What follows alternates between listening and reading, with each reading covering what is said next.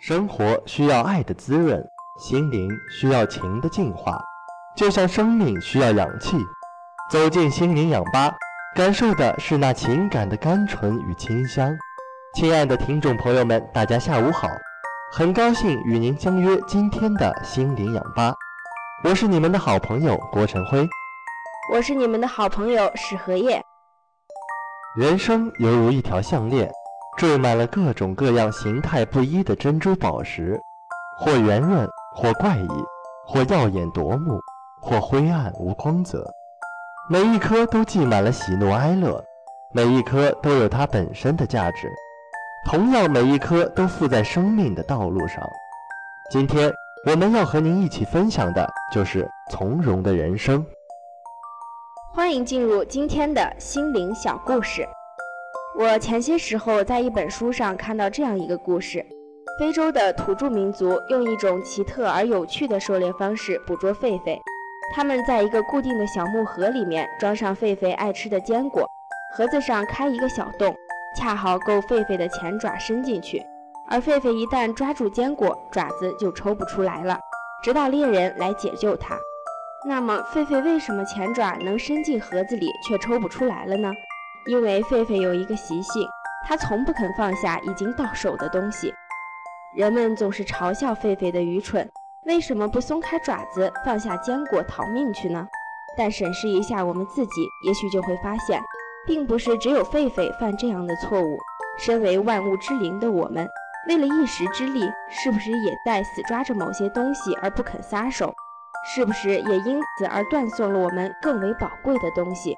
不要为一时小利而断送了更为宝贵的东西，甚至是生命。我这儿还有一个故事。我是一位长跑爱好者，每天早上我都会做五公里慢跑，不论严寒酷暑、刮风下雨，我的晨跑总是坚持着。其实开始时情况并非如此，我曾经十分厌恶早起。每天早晨，我都赖在被窝里为早起做着激烈的思想斗争。我总是使出吃奶的劲头，才勉强把自己从被窝里拽出来。真的，你也许会有同感。早上在床上的每一分钟都是如此让人珍惜。很多次，我都迷迷糊糊地打上几个盹儿。我也同样不喜欢跑步，尤其是长跑。我觉得它既艰苦又乏味，还会让人腰背酸痛。因此，对我来说，一大早起床跑步无异于天方夜谭。那么，我这个最坚持不下去的懒虫，究竟是如何转变成今天的长跑爱好者呢？答案需要追溯到我的祖父对我的那番改变了我一生的教诲。祖父告诉我说，为了成为一位行动者，一定要做到自律。他解释道：“不论我做什么。”也不论我多么努力，如果我不能做到掌握自己，那么将永远不能发挥出自己最大的潜力。这便是祖父的梦想者与行动者学说的核心思想，即克己自治。祖父引用他最喜欢的名人马克·吐温的一句话来解释如何做到克己自治：关键在于每天做一点心里并不愿意做的事情，这样。你便不会为那些真正需要你完成的义务而感到痛苦，这就是养成自觉行为的黄金定律。祖父把这叫做磨练法则，并鼓励我说：“我只要能够坚持一个月，我一定能把自己改造成行动者。”听从了祖父的建议，并选定了晨跑这件事，但对我来说，那是件非常艰苦的差事。开始亲身实践祖父的磨练法则，这可真是名副其实的苦差事呀！虽然我知道长跑益处多多，但我仍然讨厌它。我的身体状况很差劲，从家门口到四十码开外的信箱，往返一趟就让我气喘吁吁了。我确实是需要某种有助于提高心肺功能的运动，可我一定不愿意选择长跑。于是，长跑变成了一件不折不扣的。每天都必须做的不感兴趣的事情，我的转变非常缓慢。每天的早起却只能得到腰酸背痛的奖励，我有时会感到无比的畏惧。我也总是跑不了几步就气喘吁吁，上气不接下气。这样子下去，估计磨练法则对我很难生效了。我的克己自治的目标也渺茫了起来。但唯一让我牢记心中的是，我必须强迫自己坚持一个月。我做到了，一些意想不到的事情也就开始发生了。随着身体状况的慢慢变好，跑步逐渐变得轻松起来，起床也变得不再那么艰难了。月底的时候，跑步这份苦差事似乎不再那么恐怖了。尽管早起仍然有点困难，有点费劲儿，但似乎可以克服。一切都变得越来越容易，越来越自然，直到我竟然不自觉地渴望晨跑。这时，我才真正的感觉到，原来清晨长跑是一种享受。让我们看看究竟发生了什么。我只不过是每天早上都爬起床去跑步吧，然而清晨长跑竟然成了我的一个习惯。成了我日常行为的一部分，我也不用强迫自己了。每天的晨跑成了自然而然的习惯。磨练法则对于培养克己自治的品质至关重要，克己自治则是充分发挥潜能的关键所在。每天去做一点心里并不愿意做的事情，这样你便不会为那些真正需要你完成的义务而感到痛苦。这。就是养成自觉行为的黄金定律。飞速行驶的列车上，一位老人刚买的新鞋不慎从窗口掉下去一只，周围的旅客无不为之惋惜。不料老人毅然把剩下的那只也扔了下去，众人迷惑不解。老人却从容一笑：“鞋无论多么昂贵，剩下一只对我来说就没有什么用处了，把它扔下去。”就可能让捡到的人得到一双新鞋，说不定他还能穿呢。老人看似反常的举动，体现了他清醒的价值判断。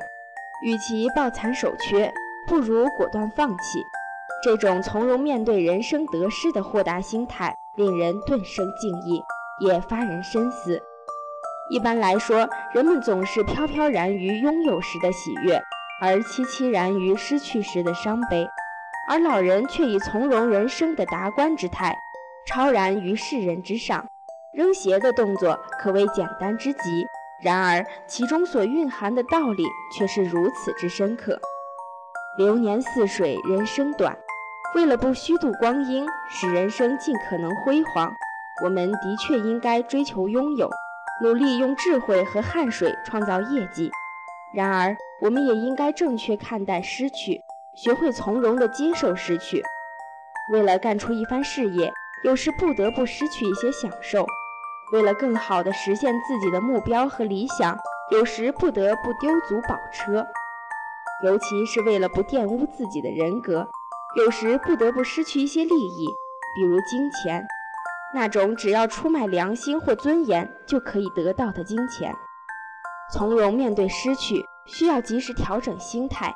首先要面对现实，勇敢地承认失去，不能总缅怀于已经不存在的东西之中。拥有和失去实际上是相对的。为了拥有，需要失去，因为失去一些，可能又有一些意外的收获。老百姓安慰丢东西的人常说：“旧的不去，新的不来。”事实正是如此。与其为了失去而苦恼，不如用全力去争取新的拥有。应当记住，失去是为了更好的拥有。有时失去并不一定都是损失，而是放弃，是奉献，是大步迈进的前奏或序曲。这样的失去，难道不也是好事吗？接下来就让我们进入今天的关于心灵那点事儿。在当今的社会中，为人处事的基本点就是要具备人格魅力。什么是人格魅力？是指一个人在性格、气质、能力、道德品质等方面具有的很能吸引人的力量。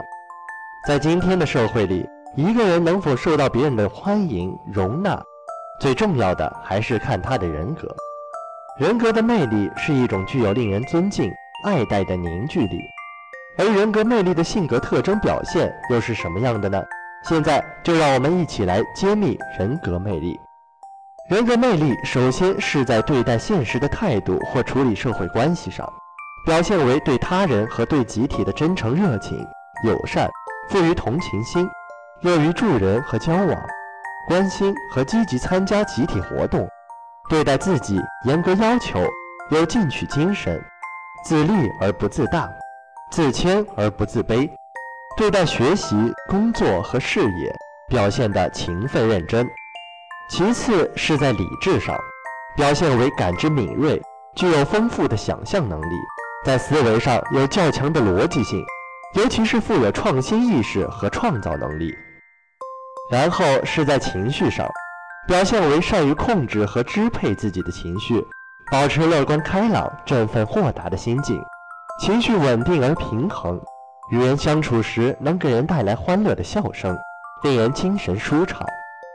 最后是在意志上，表现出目标明确、行为自觉、善于自制、勇敢果断、坚韧不拔、积极主动等一系列积极的品质。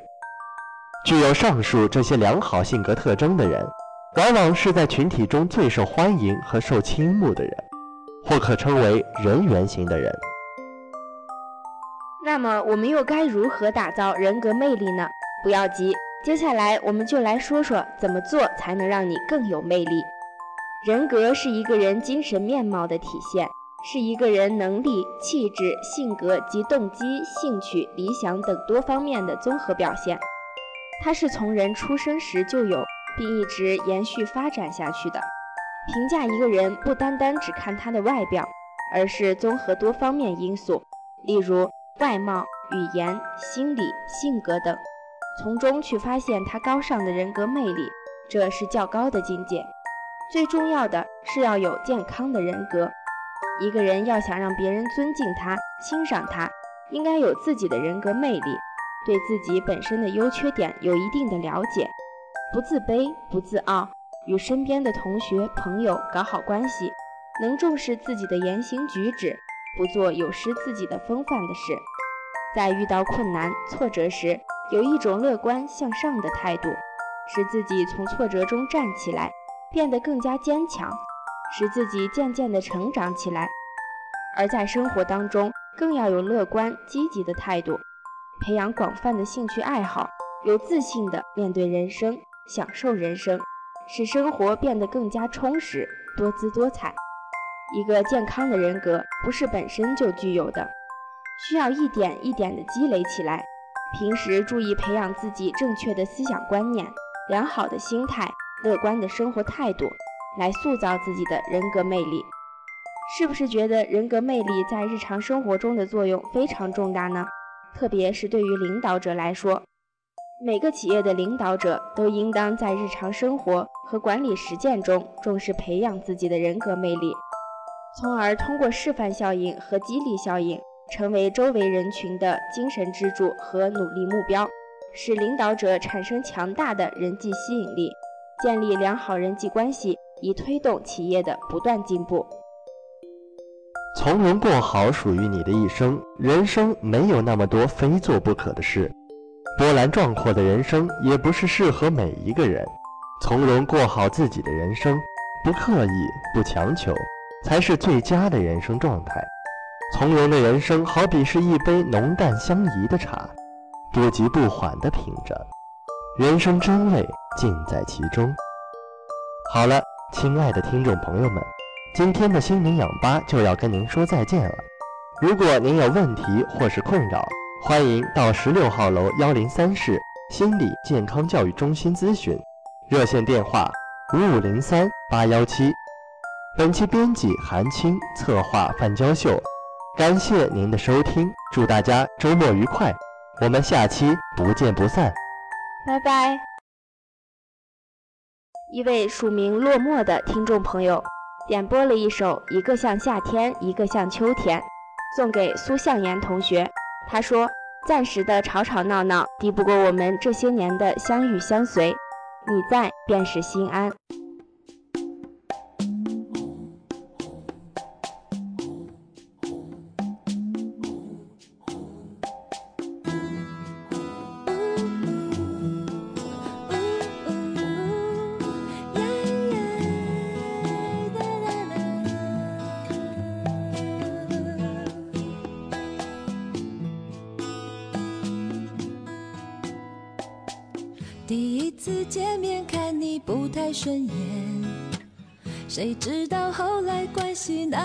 一切，我们一个像夏天，一个像秋天，却总能把冬天变成了春天。你拖我离开一场爱的风雪，我背你逃出一次梦的断裂。遇见一个人，然后生命全改变，原来不是恋爱才有的情节。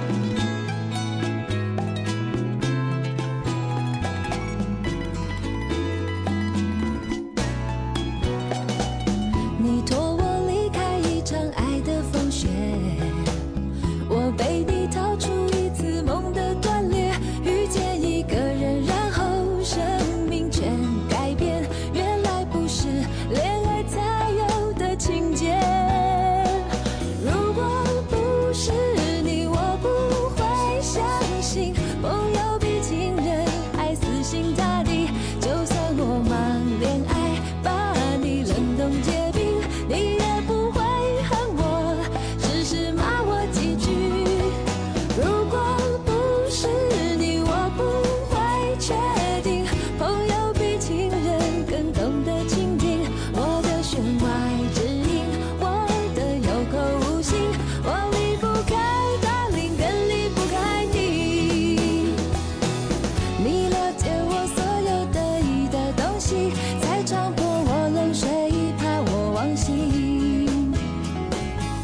need you